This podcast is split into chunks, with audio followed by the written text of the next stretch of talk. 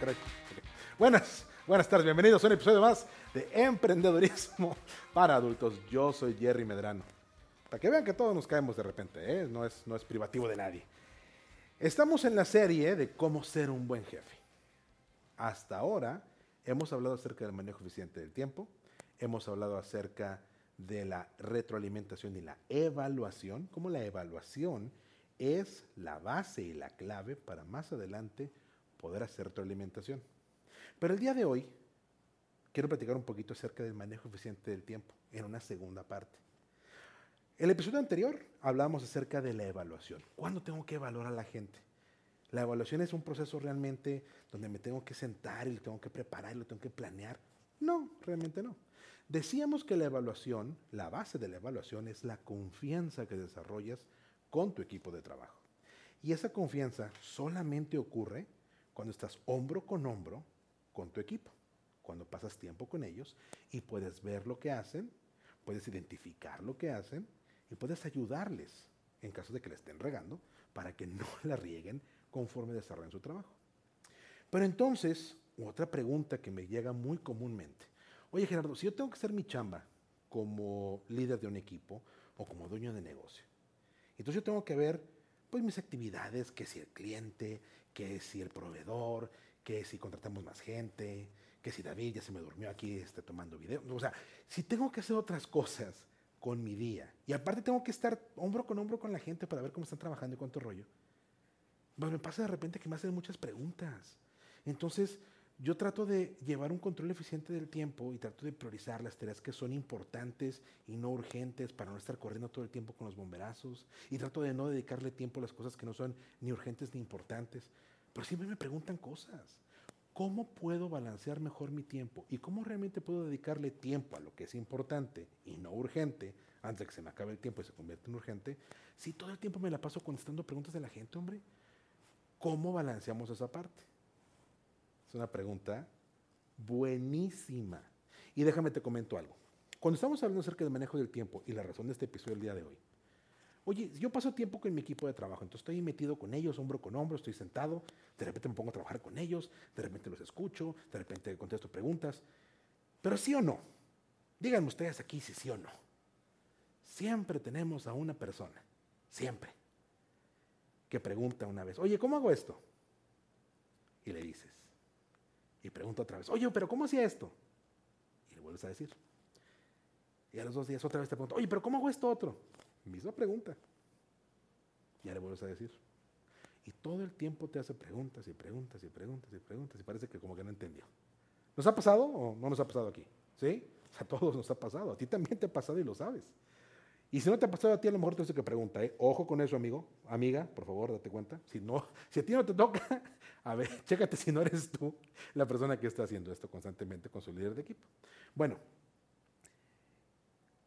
hace muchos años, cuando trabajaba yo como supervisor de operaciones, me enseñó un director de operaciones acerca de ese tipo de cosas. Los problemas que nos cuelga la gente, las preguntas que nos cuelga la gente y como ustedes saben, ese libro maravilloso acerca del trabajo en equipo innegable e irrefutable, quítate pendejo, mejor lo hago yo. Todo el mundo lo hemos leído, a todo el mundo se nos ha antojado. Bueno, el problema es cuando entramos en ese libro y decimos, no, no, no, ¿sabes qué? Mejor lo hago yo. Ya, no, no te quites. ¿Sí o no, Freddy? Sí. Ah, no, no, ¿sabes qué? No te preocupes, mejor lo hago yo. No, no, no, ¿sabes qué? No le hables, mejor yo le hablo. ¿Sabes qué? No, no, mejor no hagas eso, mejor lo hago yo. Nos empezamos a colgar tareas seguimientos, actividades que ni urgentes ni importantes porque ni son de nosotros. De la misma manera que hay gente que nos pregunta y nos pregunta y nos pregunta y nos pregunta. Y este director de operaciones nos decía, es que sabes que esos son changos, como los de la selva, que se nos van colgando. Tengo uno aquí en el hombro, otro acá en el hombro, tengo uno en la espalda, tengo uno colgado acá de la cintura, tengo uno acá en la cabeza. Nos empezamos a llenar de cosas y esas cosas de las que nos llenamos no nos permiten enfocarnos en la parte número uno, que es el manejo eficiente del tiempo, es priorizar las tareas que tengo que lograr durante el día. Muy bien, ¿qué tengo que hacer? Rápidamente te voy a decir un método infalible. En mis veintitantos años de trabajo, lo he aplicado muchísimas veces y realmente funciona. Digamos que tengo a David. Y David siendo un colaborador regular dentro de la organización, como cualquier otro que pudiéramos tener. Y David tiene mucho corazón y tiene muchas ganas de echarle para adelante, es bonachón, es dicharachero, pero está bien, güey. No, no es cierto. Eh, le falta de repente, le falta de repente un poquito de seguridad en lo que hace. ¿Te acuerdas cuando hablábamos en la parte de retroalimentación, en la parte de evaluación del desempeño, acerca de la seguridad que creas en el momento que pases tiempo con la gente? Bueno, digamos que a David le falta un poquito de esa parte. Ok. Entonces David viene constantemente y nos hace preguntas. Oye, este, si le, ¿verdad que le tengo que mover aquí este botoncito? Sí, sí, David, sí, claro, por supuesto. Oye, ¿verdad? Pero ese es el botoncito que le tengo que mover, ¿verdad? Sí, sí, David, por supuesto. Así, así es como funciona. O sea, mueve el botoncito y ya. Entonces, para contestar, le, le pico aquí. Sí, por supuesto. Nos roba tiempo. Y sobre todo en tareas más complejas, que la gente no se siente 100% segura de lo que quiere hacer. Regresen y nos preguntan, oye, ¿y qué te parece si hago esto? Oye, ¿y verdad que tengo que hacer esto otro? Entonces, siempre que tengo una persona así en mi equipo, lo que yo hago y lo que te recomiendo que tú hagas es, llega David y nos pregunta, oye, este, tengo que hacer esta tarea en particular, eh, entonces tengo que hacer esto, ¿verdad? Sí, por supuesto. ¿Ya lo hiciste? Y usualmente los Davids del mundo nos dicen, no, todavía no. Hazlo. Hazlo y luego me platicas cómo te fue. Ah, ok, muy bien. Y David se va. Seguramente va a regresar David y, oye, ya lo hice. Ah, ok, muy bien. ¿Y funcionó lo que hiciste? Sí. Excelente. Ya no tenemos nada que ver, ¿verdad? Ya sabes cómo hacerle. Échale para adelante. Tú puedes hacerlo. Échale ganitas. Tú puedes. Se acabó el problema. A lo mejor David tenía duda. El único que quería es que le dieras una palmadita en la espalda. Todos la ocupamos. ¿Sí? Acuérdate que el trabajo de evaluación y el trabajo de retroalimentación no es de números, es de gente. Nuestra labor como jefes y como líderes es desarrollar a nuestra gente, que nuestra gente tenga lo que necesita para poder hacer bien su trabajo. Muy bien. De repente puede llegar a pasar, ¿eh? Llega otra vez David. Oye, este, ya es que te preguntaba si tenía que hacer esto, sí. Oye, lo hice, pero ¿sabes qué? Como que no funcionó. Ah, ok, muy bien, excelente.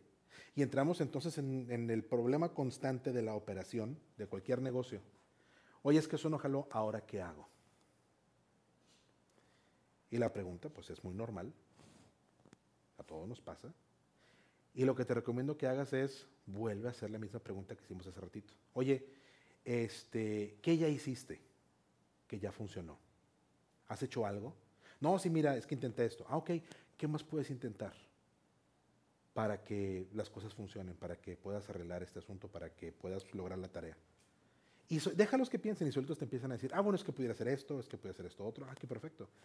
¿Qué de eso ya hiciste? ¿Qué ya ejecutaste? No, no, pues es que tengo que hacer esto. Ah, bueno, ve a hacerlo. Y cuando funcione me vienes y me platicas. Déjalo que se vaya. Va a hacer seguramente va a regresar. Oye, ¿sabes qué? Es que eso no funcionó tampoco. Ah, ok, excelente. ¿Qué otras cosas puedes hacer que sí funcionen? ¿Lo piensan? Ah, ¿sabes qué puedo hacer esto? Ve a hacer y regresas. Y me platicas cómo te va. Este back and forth, ¿sí? No darles la respuesta. No colgarte tú la responsabilidad de sacar adelante un tema que alguien más tiene que hacer. Pero ayudarles a reflexionar qué fue lo que ya hiciste que funcionó es el paso principal para no quedarte con actividades que no son tuyas. No es porque no queramos ayudar a la gente. Mucha gente de repente, y sobre todo muchos líderes, piensan, es que así no le estoy ayudando a la gente, no sienten que lo estoy apoyando. No es cierto. Trabajamos con adultos, trabajamos con profesionales en lo que hacen. ¿Ok? Cuando contratas a alguien para que esté en la organización, pues no contestaste, no primero que pasó por frente de la, de la oficina y dijiste, a ver, tú ven para acá ahora, este, por favor, llévame la contabilidad. Obviamente no. ¿Sí? Incluso si has contratado a una persona que trabaje en una línea de producción, pues es una persona que tiene ciertas, ciertas habilidades, que tiene cierta experiencia. ¿no? no contratamos niños. No los tratemos como niños. Hay que tener respeto por la gente. Y ese respeto tú lo demuestras no dando respuestas continuamente, ni colgándote la tarea para que entonces ya la gente no batalle y tú puedas sacar adelante el proyecto, el trabajo, lo que tengas que hacer. Tener respeto por la gente, por los profesionales que trabajan contigo, es poder orientarlos y dejar que vayan y hagan. ¿Sí? Oye Gerardo, pero ¿qué pasa si es un problema complicado que nunca habíamos, que nunca habíamos tenido antes en la organización, no nos había pasado y las cosas no están funcionando? A lo mejor ya no saben qué hacer, ya no tienen idea de qué pueden hacer. Ok, entonces en ese punto empieza a hacer la pregunta, ¿qué ya hiciste que ya funcionó? Pues que hice esto y hice esto y hice esto. ¿Puedes hacer alguna otra cosa? Es que ya no se me ocurre. ¿Ok? Entonces de todo lo que ya hiciste que no ha funcionado, ¿qué más pudieras hacer? ¿Qué otras cosas no funcionarían? Ayúdalos a pensar de la manera inversa. Oye, ¿qué otra cosa puedes hacer si todo esto ya no funcionó? ¿Qué más puedes aplicar? Primero, ¿qué hiciste? Segundo, ¿qué no has hecho? Tercero, ¿qué has hecho antes que ha dado resultados similares? ¿O qué has hecho antes que no ha funcionado? Porque esa práctica de memoria, el hecho de que podamos pensar qué es lo que hicimos en situaciones, anteriores que tal vez pudiera funcionar, ayuda a que la creatividad en el momento aflore. Pero sobre todo, a que el pensamiento crítico de las personas los ayude a encontrar una respuesta ante la situación. Obviamente, si es un tema crítico, si es un tema donde, oye, tengo un paro de línea, oye, tengo un cliente molesto que a lo mejor se me puede ir porque no lo he resuelto, oye, ¿sabes qué? Es que tengo que cumplir con las cosas, tengo una fecha límite, tengo una hora límite, ya tiene que quedar. Ah, bueno, es un tema aparte, ¿sí? Tampoco hay que ser brutos. Tenemos que resolver con la urgencia. Recuerda siempre mapear todas tus actividades, lo urgente, lo importante, lo no urgente, lo no importante, ¿ok? Pero siempre que puedas ayudar a tu gente, a que piensen qué es lo que tienen que hacer ellos, cómo pueden resolver. Porque esa es la manera en que les estás brindando confianza. No necesariamente tiene que ser una palmada en la espalda, no necesariamente tiene que decir, híjole, es que tú puedes, campeón, tú puedes. No, a muchas personas no, no les sirve ese tipo de refuerzo positivo. Pero el que sientan que tú tienes confianza en que ellos puedan desempeñar cosas y puedan implementar cosas y puedan tratar de resolver, es lo que ayuda. Y lo más importante de todo esto es que esos changos que de repente puede haber en la organización en tu día a día, no te los cuelgas tú. Un buen líder tiene que saber decir no. Yo no voy a hacer esto por ti. Y el saber decir no es una de las habilidades principales que tenemos que desarrollar como buenos jefes. No se dice no de manera cortante. No se dice no de manera despectiva. No decimos que no todo el tiempo. ¿Ok? En algún momento es importante decir, ¿sabes qué? No, discúlpame, esto no va a suceder. Tenemos que hacer algo diferente. Pero la mejor manera de decir que no a las cosas que nos quitan tiempo es poder brindarle a nuestro colaborador, a nuestro equipo de trabajo, la herramienta para que puedan pensar. Y todo sale de una pregunta que tienes que tener contigo siempre. ¿Qué has hecho? ¿Qué puedes hacer? Si no has hecho nada, veías algo. Si intentaste cosas, no ha funcionado, ¿qué más puedes hacer? Deja que la gente desarrolle esa habilidad que tienen, que todos tenemos, de aplicarnos para encontrar respuestas. Y esta es una parte, es una lección importantísima acerca del manejo del tiempo. No todo lo tengo que resolver yo. Alguien más tiene que desarrollar las herramientas para resolver las cosas, para que yo me pueda regresar a enfocarme en lo que es importante y que no se convierta en urgente.